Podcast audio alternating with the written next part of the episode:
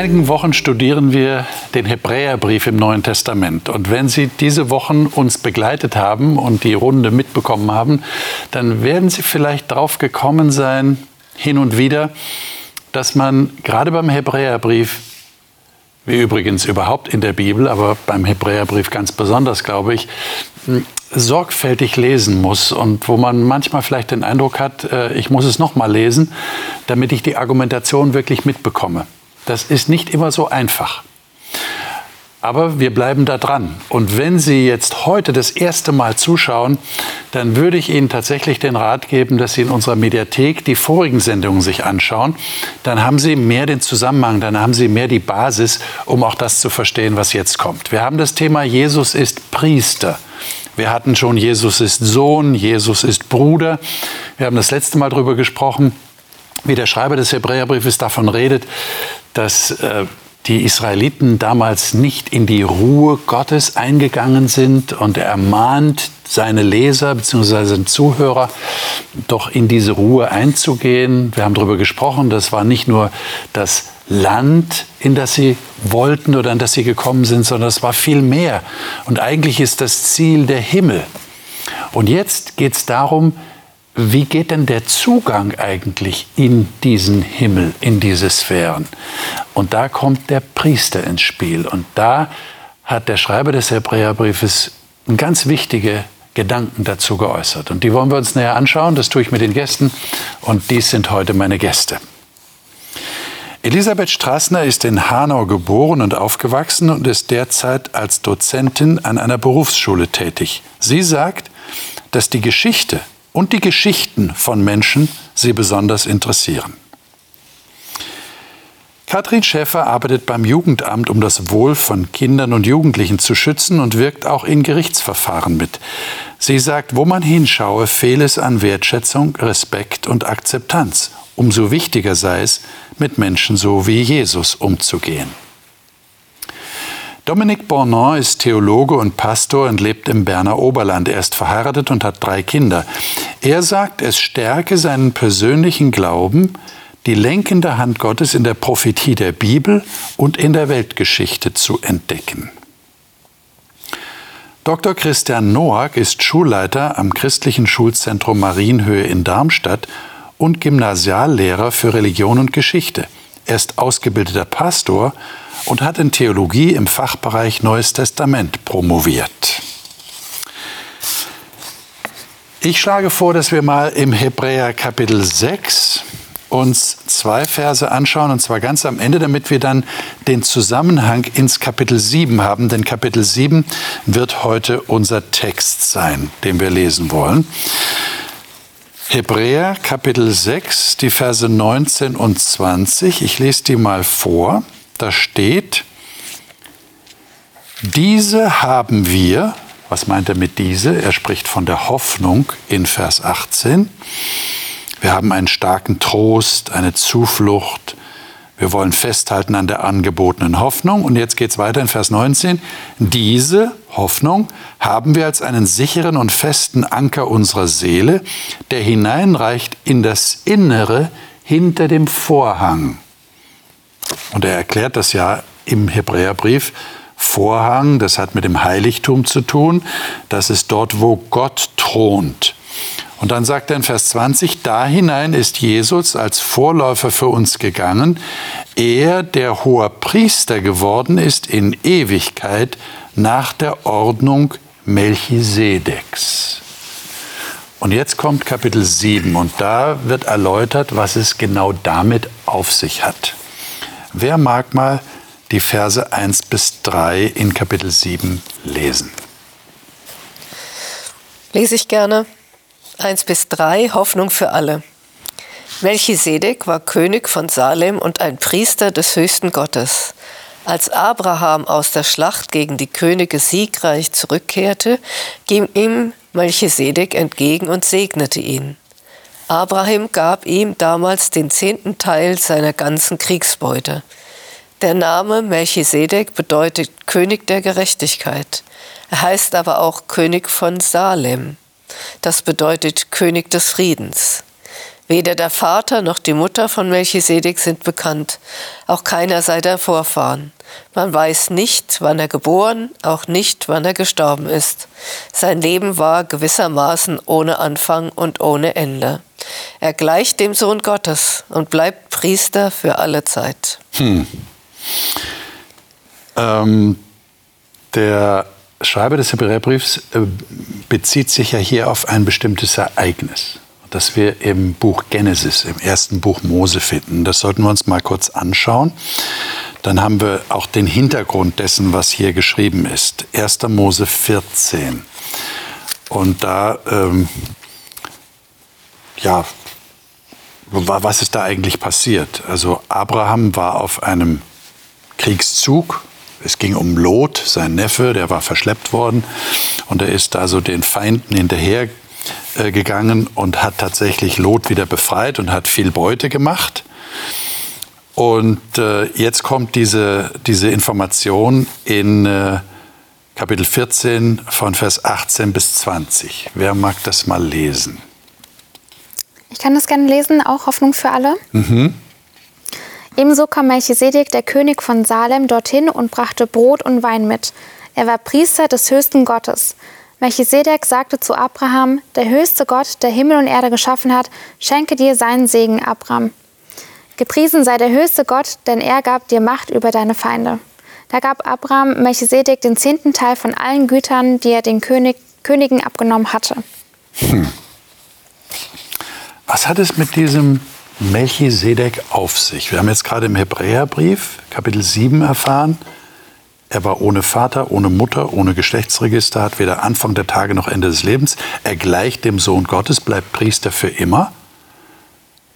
Und jetzt wird gesagt, das hatten wir im letzten Vers von Kapitel 6 gelesen, Jesus ist hoher Priester geworden in Ewigkeit nach der Ordnung Melchisedeks. Wie versteht ihr das? Also es ist außerhalb des Volkes Israels, bevor Israel sozusagen schon da war und genau. eine Priesterschaft da eingesetzt worden ist. Ja. Das heißt, das ist, glaube ich, der Unterschied. Es gab diese aaronitischen Priester, die nach Aaron und dann levitischen auch äh, Priester geworden sind. Und es gab etwas davor, wo auch schon jemand Priester war. Hm. Das ist jetzt aber schon überraschend, oder? Ich meine, wenn man jetzt ein bisschen äh, Ahnung hat von dem, was so im Alten Testament in Israel da passiert ist mit dem Kultus, mit dem Heiligtum, mit der Priesterschaft und man auch weiß, ich setze das jetzt mal voraus, dass dieser ganze Opferdienst eigentlich ein Hinweis war auf das eine Opfer, das Jesus gebracht hat. Und wenn man jetzt sagt, ah, Jesus ist aber nicht nur Opfer, sondern er ist Priester, dann würde doch die Logik jetzt gebieten, äh, naja, Jesus ist praktisch wie ein levitischer Priester, wie ein, ein israelitischer Priester auch Priester gewesen.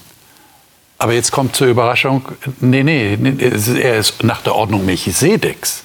Und du sagst gerade, der war schon vorher da. Der hat gar nichts mit dem israelitischen Priestergeschlecht zu tun. Der hat noch nicht mal Vater und Mutter, man weiß gar nicht, wo der herkommt. Der erscheint plötzlich wie aus dem Nichts. Was, was heißt das? Also erstmal ist nochmal verblüffend für den Leser der, der Schriften Israels ist verblüffend. Da gibt es offensichtlich noch ein weiteres Priestertum, wenn man genau die Schrift liest. Äh, und zwar ein, eines, das auf diesen König von Melchisedek hin verweist. Der König von Salem von Jerusalem war, als es noch nicht von David erobert war, hunderte Jahre, Jahre vorher. Und, und Abraham, die höchste Gestalt des Judentums, von dem her Gott her sein Volk aufgebaut hat, der hat dem den Zehnten gegeben, den gibt man doch normalerweise Gott. Oder den Leviten, aber im Sinne zum, für den Tempel und dann für Gott. Und das gibt Abraham diesem. Und also offensichtlich muss es ein ganz hochrangiges ähm, Priestertum sein. Und dann gibt es ja noch einen weiteren Vers, den wir gleich noch lesen werden, der dann im Psalm steht, der auch nochmal darauf verweist. Es gibt zwei Texte also im Alten Testament, die ein anderes Priestertum kennen. Und das passt offensichtlich viel besser auf Jesus als die anderen. Ja. es ist interessant, dass Melchisedek König ist und auch Priester gleichzeitig. Mhm. Ja. Und ich meine, die, die levitischen Priester, wir wissen, die Priester waren aus den Leviten. Die Könige waren, Saul war aus Benjamin und David nachher aus Juda. Ja, das war getrennt. Also es war gar nicht möglich nach dem Gesetz, Priester und König gleichzeitig zu sein. Und wir sehen aber im Hebräerbrief, wir haben das schon diskutiert, Jesus ist König. Jetzt schauen wir noch tiefer rein, Jesus ist Priester und dieser Melchisedek, diese Figur, die von außen ist, aber offensichtlich ein Priester Gottes, der ist als, dient als Vorlage für Jesus Christus, der beides auch ist, ja, Priester und König. Mhm. Ich würde sagen, wir lesen mal weiter, weil wir, wir brauchen jetzt noch mehr Informationen und der Schreiber des Hebräerbriefs liefert uns die ja, warum er überhaupt von Melchisedek angefangen hat. Äh, ich würde sagen, ab Vers 11 lesen wir doch mal ähm, hier etliche Verse von Vers 11 an. Ich, ich würde sagen, wir lesen bis Vers 19, auch wenn das ein langer Abschnitt ist, aber da sind Informationen drin, die sind ganz wichtig. Ich lese mal nach der Einheitsübersetzung. Bitte. Ja. Wäre nun die Vollendung durch das levitische Priestertum gekommen, das Volk hatte, hat ja darüber gesetzliche Bestimmungen erhalten, warum musste dann, dann noch ein anderer Priester nach der Ordnung Melchisedeks eingesetzt werden? Und warum wurde er nicht nach der Ordnung Aarons benannt? Denn sobald das Priestertum geändert wird, ändert sich notwendigerweise auch das Gesetz den, der nämlich von dem das gesagt wird, gehört einem anderen Stamm an, von dem keiner Zutritt zum Altar hat. Es ist ja bekannt, dass unser Herr, also Jesus, dem Stamm Juda entsprossen ist und diesem hat Mose keine Priestersatzungen gegeben. Das ist noch viel offenkundiger, wenn nach dem Vorbild Melchisedeks ein anderer Priester eingesetzt wird, der nicht, wie das Gesetz es fordert, aufgrund leiblicher Abstammung Priester geworden ist, sondern durch die Kraft unzerstörbaren Lebens. Denn es wird bezeugt, du bist Priester auf ewig nach der Ordnung Melchisedeks. Das ist ein Zitat aus Psalm 110. Das frühere Gebot wird nämlich aufgehoben, wenn es schwach und nutzlos war, denn das Gesetz hat es nicht zur Vollendung geführt. Und eine bessere Hoffnung wird eingeführt, durch die wir Gott nahe kommen. So, jetzt, jetzt begründet er also, warum er da den Melchisedek eingeführt hat. Wie begründet er das? Was ist sein Punkt? Es ist wie im Hebräerbrief immer der Fall ist, es wird etwas verglichen mit etwas Besserem. Ja? Und ich glaube, auch hier ist wieder dieser, dieser Vergleich, wo Jesus als der Bessere abschließt, als Priester, der ewig ist. Und ich meine, der Melchisedek, wir haben geredet, das war so ein kanonitischer ähm, Priesterkönig. Aber durch das, dass wir nichts wissen über ihn, über seine Herkunft, spielt der Schreiber dann mit dieser mit dieser Ewigkeit von dieser Person, die wahrscheinlich als Person nicht hatte, aber äh, er baut diesen Punkt auf und sagt, schaut, Jesus Christus ist in seiner Ordnung und er ist ewig. Und ich glaube, das ist ganz zentral. Mit Jesus Christus haben wir einen Priester, der ewig lebt, jetzt schon. Währenddem die Priester damals jede Generation von neuem in diesen ganzen Kultus eingeführt werden musste und den auch bewahren mussten. Wir haben Beispiele, wo Generationen versagt haben in der Bibel und wo dann auch die Erlösungslehre im Volk verloren ging. Und mit Jesus Christus kommt eine Konstanz hinein in diese in die Erlösung, wie sie funktioniert. Aber das alte Bund hat nicht funktioniert. Das sagt er. Also macht eine Evaluation und sagt, es ist nicht zum Ziel, war nicht zielführend oder hat es nicht gebracht. Aber woran hat das gelegen? Wo war das Problem? Der war doch auch von Gott, der Bund. Und das levitische Priestertum war auch von ihm eingesetzt. Also ich verstehe den ähm, Autor des Hebräerbriefes so, dass Gott eigentlich schon alle Äonen, beide Äonen geschaffen hat, den gegenwärtigen und den zukünftigen, das Vorläufige und das Vollkommene. Und Gott lässt auch eine Zeit für das Vorläufige. Aber mit Jesus hat das Vollendete begonnen. Und alle, die an Jesus glauben, können jetzt an diesem Vollendungszustand der Schöpfung Gottes teilhaben. Und darum ist es nicht nur ein besseres, sondern es ist eben auch im Sinne von der Unterscheidung vorläufig und endgültig. Und, und der Hebräerbriefschreiber versucht immer wieder Vorläufiges zu beschreiben und das Vollendete überbietet das. Das eine ist zeitlich und das andere ist ewig. Also auch Melchisedek ist sozusagen gleichnishaft auch schon ewig, weil er keinen Ursprung hat und keine Kinder für Jesus. Und Jesus ist wirklich unzerstörbares Leben. Das ist für uns eigentlich als Menschen der modernen Welt eigentlich fast nicht vorstellbar. Wir rechnen mit diesem einen Leben, das möchten wir möglichst verlängern, möglichst alt werden und ohne große Beschwerden, aber dann ist das Leben zu Ende. Und irgendwann am Grab kann es sein, dass man hört, ja, dann kommt es auch noch vielleicht ein ewiges Leben. Aber der Autor des Hebräerbriefs ist so fest davon überzeugt, dass das die eigentliche Realität ist. Diese ewige Wirklichkeit Gottes. Und durch Jesus kann man an der jetzt schon Anteil bekommen und dann in Zukunft wirklich. Das ist was ganz anderes, wie wir uns das normalerweise vorstellen, aber wirklich der Kern eigentlich christlichen Glaubens, diese Teilhabe an der Ewigkeit Gottes. Ich meine, das, das wäre jetzt eine mögliche Antwort auf die Frage, die ich mir nämlich gerade gestellt habe. Äh, was ist denn die Relevanz dieser Information, die der Schreiber uns gibt für uns heute? Äh, denn auf den ersten Blick würde ich jetzt mal sagen, wenn ich das lese, würde ich sagen, naja, das ist eine, eine wichtige Information für Menschen, die in dem alten System noch irgendwie drin hängen, die, die dort einen besonderen Sinn, einen Nutzen sehen. Und denen muss natürlich gesagt werden, nein, jetzt ist Jesus gekommen und er bringt schon die Vollendung. Aber für uns Christen ist es doch eh klar, oder? Deshalb meine Frage, was ist unser Nutzen? meine, du hast es gerade angedeutet, die Botschaft wäre dann auch für uns, glaubt an den Ewigen und an den, der die Vollendung bringt. Oder was meint ihr? Was ist die Botschaft für uns? Also für mich, ich komme aus dem Katholischen sozusagen und da war es erstmal, ich brauche keinen Priester, okay. um zu Gott zu kommen. Also das ist schon für mich, hat da eine Bedeutung gehabt. Das ist das eine. Du brauchst gar keinen Priester?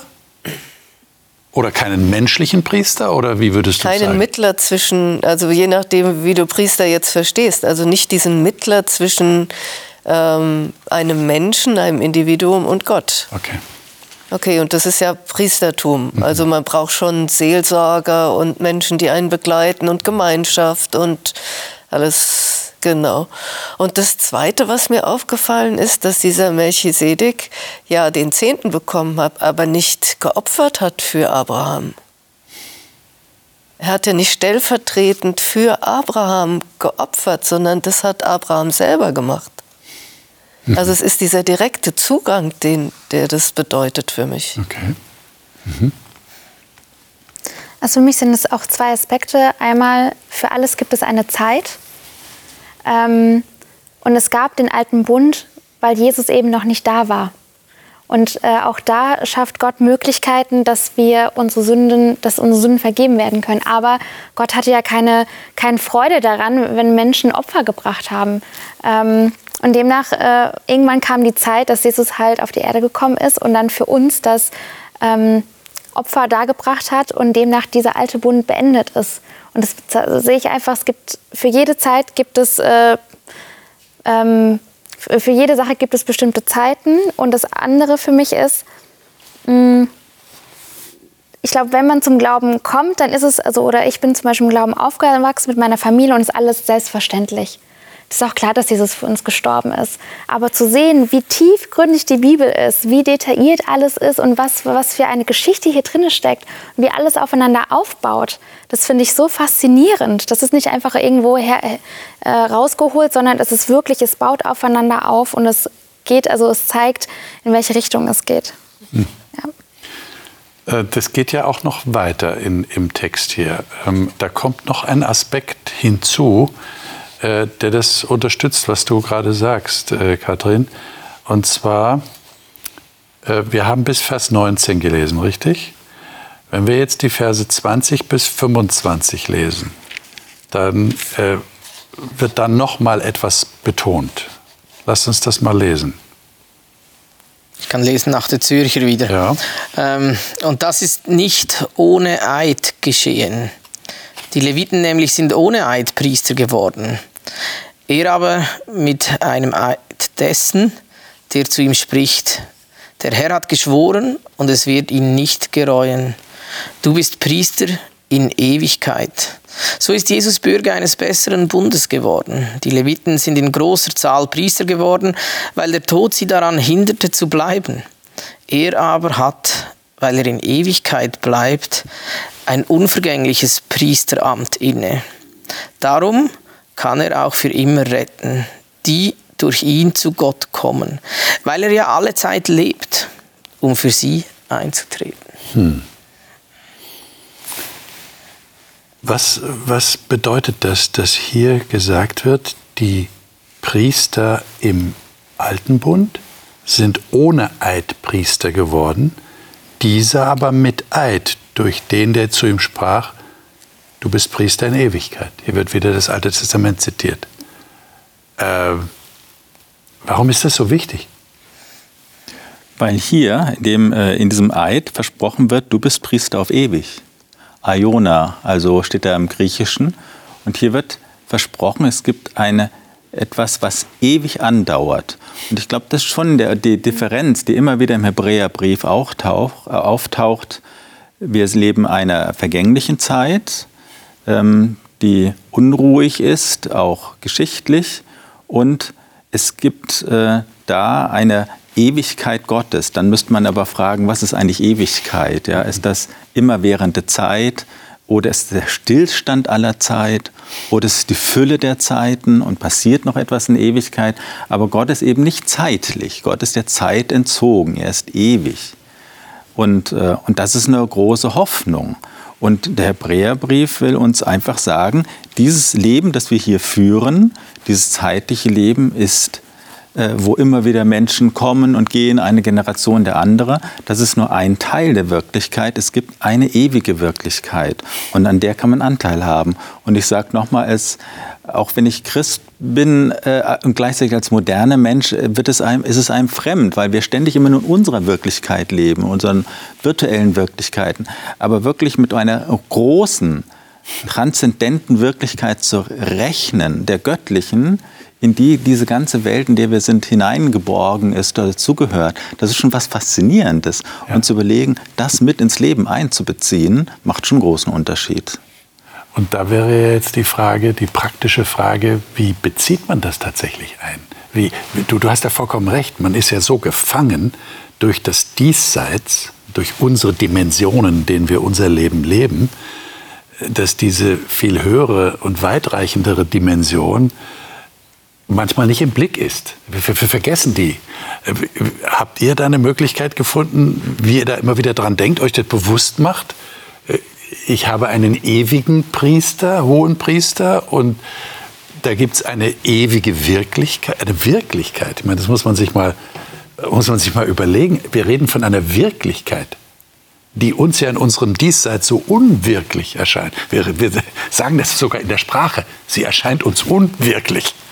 Aber wir sagen, nein, es ist eine Wirklichkeit. Wie, wie macht ihr, wie lebt ihr damit? Also das Gebet ist für mich der Zugang okay. zu dieser anderen Wirklichkeit. Und da glaube ich, also wir haben vor, äh, also im Hebräer ist ja Jesus auch als Bruder beschrieben sozusagen, aber sich immer wieder klar machen, er ist auch was anderes noch. Also dieser große Gott mit einem Thron und es Priester. Also das macht diese neue Wirklichkeit dann aus. Ich komme schon sehr nah zu ihm mhm. Erstmal, aber sich bewusst zu sein, dass er der Schöpfer der Welt ist und so weiter, das macht diese Dimension aus und ermöglicht mir auch nochmal anders zu beten. Okay. Okay, du nennst Gebet als eine Möglichkeit, sich diese Wirklichkeit wieder ins Blickfeld zu holen? Mhm. Also für mich hat es schon auch mit Einsichten zu tun, die ich gewinne aus, aus dem Wort Gottes. Ja? Also meine, diese ganze diese Zweifel an dieser Wirklichkeit, dieser ewigen Wirklichkeit, ist ja eigentlich auch gesteuert und ein Resultat von der Sünde. Ja? Und diese Sünde ist ja das, was uns eigentlich diese, im biblischen System auch diese Endlichkeit ähm, bei uns bewirkt. Ja? Und deshalb auch diese Priester, die die ganze Zeit immer wieder ähm, ersetzt werden mussten, weil sie in diesem sündigen System der Welt waren. Und dass jetzt Jesus Christus als Hohepriester von außen sich nicht unter die Sünde unter die Herrschaft der Sünde stellend in dieses System reinkommt und einen Weg raus gibt. Ja? Ich meine, das ist schon etwas, was äh, vielleicht mich jetzt als Theologe auch immer wieder begeistert, wo ich immer auch wieder zurückkomme zu diesem Gedanken. Und, und ich glaube, dass ja, auch das tägliche darüber nachdenken, über diese ewige Wirklichkeit ist, ist was mir auch ja, den Glauben stärkt, dass es wirklich eine, eine Wirklichkeit ist. Und, und, macht, was, macht das was mit der Wirklichkeit hier oder mit, uns, mit eurer Wahrnehmung der Wirklichkeit hier? Ich finde schon, dass sich dadurch die Perspektive verändert. Schon. Also wenn ich, wenn ich in meinem Alltag, in meinem eigenen, mit meinem eigenen ähm, Augen versuchen möchte, bestimmte Sachen zu verstehen oder ähm, Möglichkeiten zu arbeiten, dann merke ich, ich komme an meine Grenzen, ich komme nicht weiter. Aber wenn ich durch Gottes Perspektive, wenn ich überlege, okay, was mit Gott alles möglich ist, ja, ich bin vielleicht beschränkt, aber Gott hat alle Möglichkeiten. Und wenn ich diese höhere Perspektive einnehme, denke ich, okay, wow, das könnte schon möglich sein. Aber nur, äh, weil, weil, weil man Gott mit einbezieht. Ansonsten bleibt man oft in seinen begrenzten Möglichkeiten irgendwie stecken. Mhm. Ich glaube, es hilft diese, diese Frustration, die wir mit dieser sündigen Wirklichkeit, dieser limitierten Wirklichkeit hier haben, auch einzuordnen in einem größeren ähm, Bild. Ja. Es gibt, und ich meine, das schreibt ja auch der Schreiber, er redet von dieser Hoffnung, die wir haben. Und wir wissen alle, was Hoffnung bei Menschen auslösen kann. Ja? Auch aus ganz grausamen Tierversuchen, was Hoffnung mit, äh, mit den Tieren machen kann. Wenn Leute Hoffnung haben, man sagt ja auch, die Hoffnung stirbt zuletzt. Ja? Ähm, ich glaube, es gibt schon eine, eine Hoffnung und auch, es beantwortet auch gewisse Sinnfragen, die wir haben als Menschen. Also bei mir ist so, dass ich auch bei, wenn ich Lieder singe, also ich auch ähm, gedacht, ja. Glaubenslieder, die ähm, rufen auch hervor, dass ich äh, mich vertraut mache mit dieser anderen Wirklichkeit. Natürlich im Gebet, ähm, aber auch wenn ich solche Texte lese. Ich äh, predige auch manchmal ehrenamtlich und auch wenn ich dann predige, bin ich dann auch so drin, weil ich mich von diesen Texten dann ansprechen lasse und dann wird diese, diese Wirklichkeit, die, die wir oft nicht glauben können, dann wirklich wirklich. Und äh, das, was, wie verändert es? Es bedeutet, wenn ich weiß, dass ich wirklich keine Angst vor dem Tod mehr haben muss, vor dem vergänglichen Tod, wie es ja auch im Hebräer 2 steht, hat uns die Angst vor dem Tod genommen, dann kann ich dieses Leben wirklich in, auch wieder in Freiheit genießen. Das hat sein Ende. Es kann durch einen Unfall geschehen, durch eine Krankheit oder durch Schwachheit am Ende des Lebens. Äh, dass man, dass dieses Leben vergänglich äh, ist, aber ähm, man weiß, es gibt noch eine andere, ein anderes Ich, das mit Gott verbunden ist, dieses letzte, tiefste von Gott geliebte Ich, das, äh, das ich habe, das in mir ist oder das bei Gott ist. Und dadurch kann ich freier mit dem umgehen, was in dieser Welt ist, die Rollen, die ich einnehme, die Aufgaben. Das ist nicht das Letzte. Bodenhöfer hat mal gesagt, das ist das Vorletzte. Und dann kann man das auch gelassen annehmen, mhm gut mitmachen, auch kritisch mitmachen.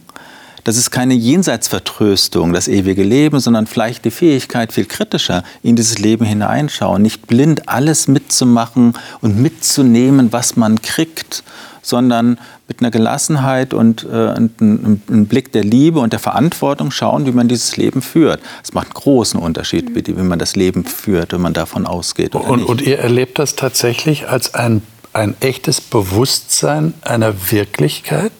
Ich meine, ja, wir leben in einer Zeit, wo man virtuell unterwegs ist, das heißt in einer, einer digitalen Welt, die nicht analog ist. Ihr kennt diesen Unterschied. Wie ist das jetzt im geistlichen Sinn? Empfinde ich das da? Empfindet ihr das tatsächlich als, als etwas, was sicher ist? Versteht? Ich, ich denke jetzt an Menschen, die vielleicht nicht diesen Zugang haben. Und, und ihr würdet jetzt diesen Zugang bezeugen. Könnt ihr tatsächlich sagen, ja, ich bin dann sicher, dass es diese Wirklichkeit gibt. Sie ist nicht eine Einbildung, sie ist nicht ein Traum. Ja, aber es ist, genau, aber es ist eben keine Weltanschauung, wo man sicher ist, ja, das ist so, das habe ich philosophisch begründet. Mhm. Es gibt, wie Platon, der ja auch glaubt, dass es eine wahre ideelle Wirklichkeit gibt und eine vergängliche diesseitige Wirklichkeit. Das erschließt sich uns nicht über Erkenntnis als Christen, sondern dadurch, dass wir es uns zusprechen lassen, dass wir im Wort Gottes immer wieder hören, Gott spricht Der Hebräerbrief ist ja eigentlich Ansprache Gottes mit Bibeltexten an uns. Gott spricht, diese Transzendenz spricht zu uns.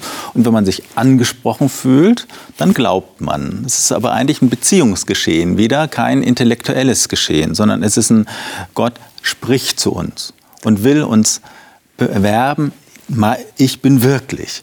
Und wenn ich dieses höre und äh, mich angesprochen weiß durch Gottes Geist, dann ist es real. Aber eben in dieser Beziehung.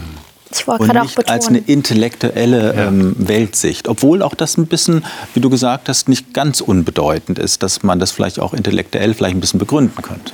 Das würde ja auch bedeuten, durch Belehrung ist das nicht einfach weiterzugeben, wenn es eine Beziehung. Ich kann eine Beziehung ja auch nicht weitergeben, ja. sondern ich muss tatsächlich in eine Beziehung eintreten, selber, damit ich das tatsächlich als Wirklichkeit empfinde. Mhm. Das wolltest du auch sagen, oder? Ja, genau. Das ist, das ist ähm vor allen Dingen um die Beziehung geht. Also es ist nicht irgendwie ein Konstrukt, ja, ich glaube jetzt an das Schicksal und ach, es hat sich wirklich etwas zum Guten gewandt, sondern ich habe auch wirklich zu jemandem, wo ich beten kann, ähm, wo ich alle meine Sorgen niederwerfe und weiß, egal wie meine Situation ist, Gott kann aus allem das Beste machen. Und nicht durch, also nicht durch meine eigenen Kräfte, da denke ich mir manchmal, bin ich verloren. Ähm, aber ich habe schon so oft in meinem Leben erlebt, manchmal musste ich mehr Geduld zeigen, manchmal weniger, ähm, wie, wie Gott bestimmte Situationen verändern kann. Und es gibt dann bestimmte Ge Gelegenheiten, wo ich weiß, das war nicht von irgendwoher. Das kann ich mir auch nicht einbilden, weil wenn man in einer Beziehung lebt und äh, man ja auch mh, mm, Versprechungen ge gegeben bekommen hat, die ja auch hier in der Bibel stehen, dann weiß man das auch. Das ist natürlich ganz schwierig, das wiederzugeben, weil es ja hier um Beziehungen geht. Mhm. Ich schlage vor, dass wir noch die letzten Verse lesen im Kapitel 7, 26 bis 28 und nochmal gedanklich zurückkehren zu diesem hohen Priester. Jesus ist Priester. Was heißt das? 26 bis 28. Ich kann nochmal lesen, Stimme der Hoffnung. Er allein ist der hohe Priester, den wir brauchen. Er ist heilig und jede und ohne jede Schuld, rein und ohne Fehler, von Gott hoch erhoben auf den Ehrenplatz im Himmel. Christus muss nicht, wie die anderen hohen Priester, an jedem Tag zuerst wegen der eigenen Sünden für sich selbst ein Opfer darbringen, er, er für sein Volk opfert. Als, als Jesus Christus am Kreuz für unsere Schuld starb, hat er ein Opfer dargebracht, das ein für allemal gilt. Das Gesetz des Mose bestimmt das Gesetz des Mose bestimmte Menschen mit allen ihren Schwächen und Fehlern zu Hohenpriestern. Doch dieses Gesetz gilt nicht mehr, seit Gott seinen eigenen Sohn mit einem Schwur als unseren Hohenpriester eingesetzt hat. Und das wird, wird er bleiben, für alle Zeiten in göttlicher Vollkommenheit. Mhm. Das ist ein interessanter Gedanke, der hier kommt, nicht in Vers 28. Also das ist an Leute gerichtet offensichtlich, die eben das Gesetz des Mose vor Augen haben und das wirklich als gegeben nehmen. Mhm. Und hier wird gesagt, naja, dieses Gesetz setzt Menschen als Hohepriester ein, die mit Schwachheit behaftet sind. Aber hier geht es um, um einen Schwur, um ein Wort des Eides, das ist später noch gegeben worden und das setzt den Sohn ein, der in Ewigkeit vollendet ist. Das ist schon sehr interessant. Meine Frage ist jetzt an euch, ähm, was bedeutet das denn, dass Jesus Priester ist? Was bedeutet das euch persönlich? Äh, wendet ihr euch an Jesus im Bewusstsein, dass er euer Priester ist? Der einzige Priester, den ihr habt? Ich meine, das ist praktisch die Quintessenz hier. Mhm. Also menschliche Priester können nie genug sein. Ja, eigentlich sollte es gar keine menschlichen Priester mehr geben, weil es nur diesen einen Priester gibt. Was macht das mit euch? Dass er euer Priester ist, wie der Hebräerbriefschreiber sagt. Mach, habt ihr da eine Vorstellung im Kopf, wie, wie Jesus im Himmel irgendwie hohe priesterliche Funktionen einnimmt? Äh, wenn ihr jetzt um Vergebung bittet? Oder wie, wie, wie erlebt ihr das? Ich wollte gerade sagen, zu, zugegeben, ich habe mir das nicht immer im Kopf, wenn ich bete, aber ähm, ich, ich wende mich immer wieder oder an, ich mache immer wieder Gebrauch von seiner Funktion als Priester, weil schlussendlich der Priester ist ja auch der, der die Versöhnung schenkt, ja, oder die Versöhnung bewirkt von Gott, der Quelle des Lebens, die perfekt ist, fehlerlos und dieser sündigen Realität, die meine Realität ist, ja. Und ich meine deshalb, ich gebrauche schon diese diese Mittlerfunktion von Jesus Christus einfach durch meine Situation als sündiger Mensch in dieser Welt, der sich aber auch Versöhnung wünscht mit Gott. Und ich glaube, das ist das Tolle, dass wir eben diesen direkten Mittler haben, in Gott selber verortet und der aber sich auch für meine Sünden, der sich um meine Sünden, meine Vergehen kümmert in Gnade, wie wir das auch in der letzten Sendung hm. Gehabt haben. Also das heißt, ich bin täglich abhängig von dieser Funktion von Jesus, auch wenn es mir nicht immer bewusst ist, gebe ich zu. Mhm. Also ihn in der Priesterfunktion anzusprechen, mache ich eher selten, würde ich sagen. Also wenn ich so an den Priester denke, den ich als Kind kenne, meine Mutter ist, als mein Vater gestorben ist, zuerst zum Priester gegangen, hat sich Rat geholt, wie sie das uns vermitteln soll. Also der war Seelsorger und Psychologe und was auch immer, ja. Ich habe so gedacht, wenn ich Angst habe zum Beispiel, wo, also das habe ich als Christ auch, Lebensangst, gibt es, ja. Man ist ja vor sowas nicht gefeit, nur dadurch, dass man Christ ist, sondern das kommt ja alles trotzdem. Und was mache ich dann? Wie gehe ich damit um? Und da gehe ich eher zu dem Bruder als zum hohen Priester. Okay. Ja, also so dieser hohe Priester ist für mich im Alltag nicht so das ist good to know.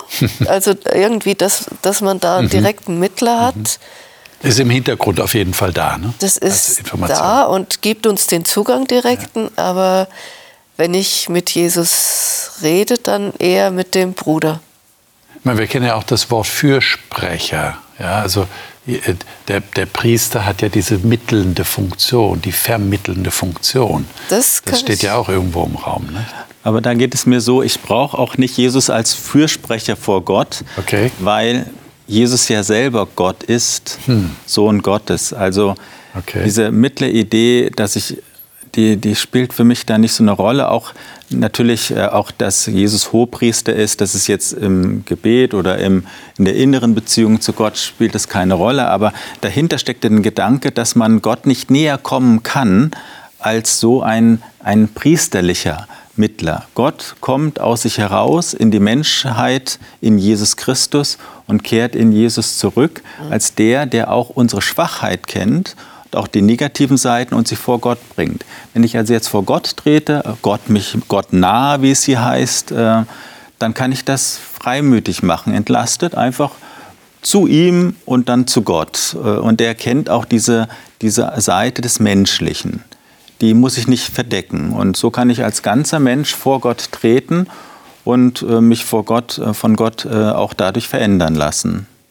Also von daher würde ich nicht, das Hohepriesterbild ist für mich dann nicht mehr wichtig, aber es steht dafür, dass es äh, eben um einen ganz, ganz engen Bezug, eine ganz starke Gottesnähe gibt, äh, die uns versprochen ist. Und da brauche ich, da brauche ich auch keine irdischen Vermittler sondern allein das Wort Gottes und das führt mich dann in diese Gottesnähe. Und das, Paulus ganz sagt, steht fest im Herrn. Ähm, also das ist wirklich etwas, was einem der Glaube schenkt. Das ist wie das Bild dieser anderen Perspektive, die wir schon genannt haben. Also so geht es mir jedenfalls. Also bei mir ist es eher so situationsabhängig. Also wenn ich vielleicht dann mal Tage habe, wo mich Leute angesprochen haben oder man selber, mein Gewissen mich selbst so ein bisschen anklagt, dann brauche ich den Priester. Dann gehe ich zum Priester. Vielleicht jetzt nicht direkt mit dem Wort gewandt, ja, also nicht in dem äh, Namen. Ähm, und ich finde gerade, äh, je nachdem, welche Jahreszeit auch ist, sag mal Weihnachten, Ostern, dann hat man natürlich schon das im, im Vordergrund noch mehr, dass Jesus ja wirklich für meine Sünden gestorben ist. Und es macht einen manchmal traurig. Ich denke, was er alles aufnehmen musste, aber gleichzeitig auch, okay, und er liebt mich so sehr, was für ein Geschenk das ist. Und dafür kann ich mich manchmal auch in anderen Situationen Leuten, ähm, sag ich mal, mit anderem Mitgefühl mitgehen, äh, and, vielleicht auch anders äh, Situationen aushalten. Also das kommt immer auf Situationen drauf an. Aber ich bin auch eher so bei dem, Jesus ist mein Bruder. Ähm, genau, aber es kommt, es kommt drauf an. Also ich habe auch überlegt, wenn ich mit Schuld vor Gott komme, dann sehe ich Jesus mehr als das Opfer, was gegeben worden ist, mhm. also mit der Schuldvergebung, nicht so sehr den Priester da drin.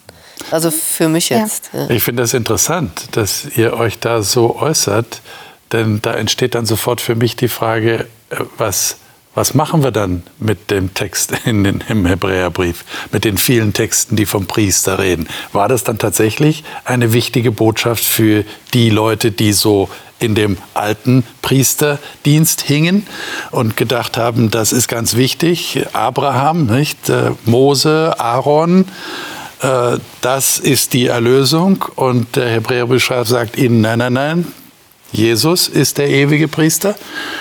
Und wir brauchen das gar nicht? Oder wie würdet ihr das sagen? Wie würdet ihr das sehen? Ich glaube nicht, dass wir es nicht brauchen. Ich glaube eher, dass wir eben diese, weil Christus so viele Erlösungsaspekte weil er die Erlösung ist. Ja? Und ja. damit all diese Illustrationen aus dem Alten Testament mit dem Opfer, mit dem Priester, mit dem Altar, was auch immer, er ist das alles. Und ich glaube, deshalb äh, sind wir unbewusst, ähm, vermischen wir oder, oder haben ja, gehen auch ganzheitlicher an die Erlösung dran, wie auch die Priester. Aber was noch interessant ist, äh, wir haben gar nicht darüber geredet, der Segen. Also der Priester segnet auch. Der Melchisedek hat gesegnet. Mhm. Ähm, und ich glaube auch selbst da, wenn wir als Christen Segen empfangen in unserem Leben, ist es eigentlich ja auch diese priesterliche Funktion, die von Jesus ausgeht für uns. Und das sind wir uns auch wahrscheinlich gar nicht oft bewusst. Ja. Hm. Und Priester schenkt auch den Frieden. Melchisedek heißt der König des Friedens. Und das ist so das Friedensamt Jesu. Er kommt mit ihm kommen wir Gott ganz nah und haben Frieden mit Gott, wie es Römer 5 auch heißt. Und das ist auch ein schönes Bild. Das sind alles Worte, die uns wohltun, die uns mit der letzten Wirklichkeit verbinden. Und das sind alles unterschiedliche Worte, auch Bilder, die uns alle zu Gott selbst hinführen wollen. Und darum auch gut und vielfältig. Liebe Zuschauerinnen und Zuschauer, was machen Sie mit diesem Bild des Priesters? Äh, Sie kennen sicherlich auch menschliche Priester. Äh, es gibt ja Kirchen, die Priester haben, das Priesteramt. Das heißt, es ist uns nicht fremd, auch wenn wir keine Juden im alten Israel sind, die das natürlich aus dem levitischen Priestertum kannten und ständig vor Augen hatten. Aber die Frage ist ja, was machen wir heute damit? Was machen Sie damit? Äh, wie stärkt das Ihr Bewusstsein für diesen ewigen Gott, der zu uns gekommen ist und nicht nur Opfer war, sondern auch Priester geworden ist.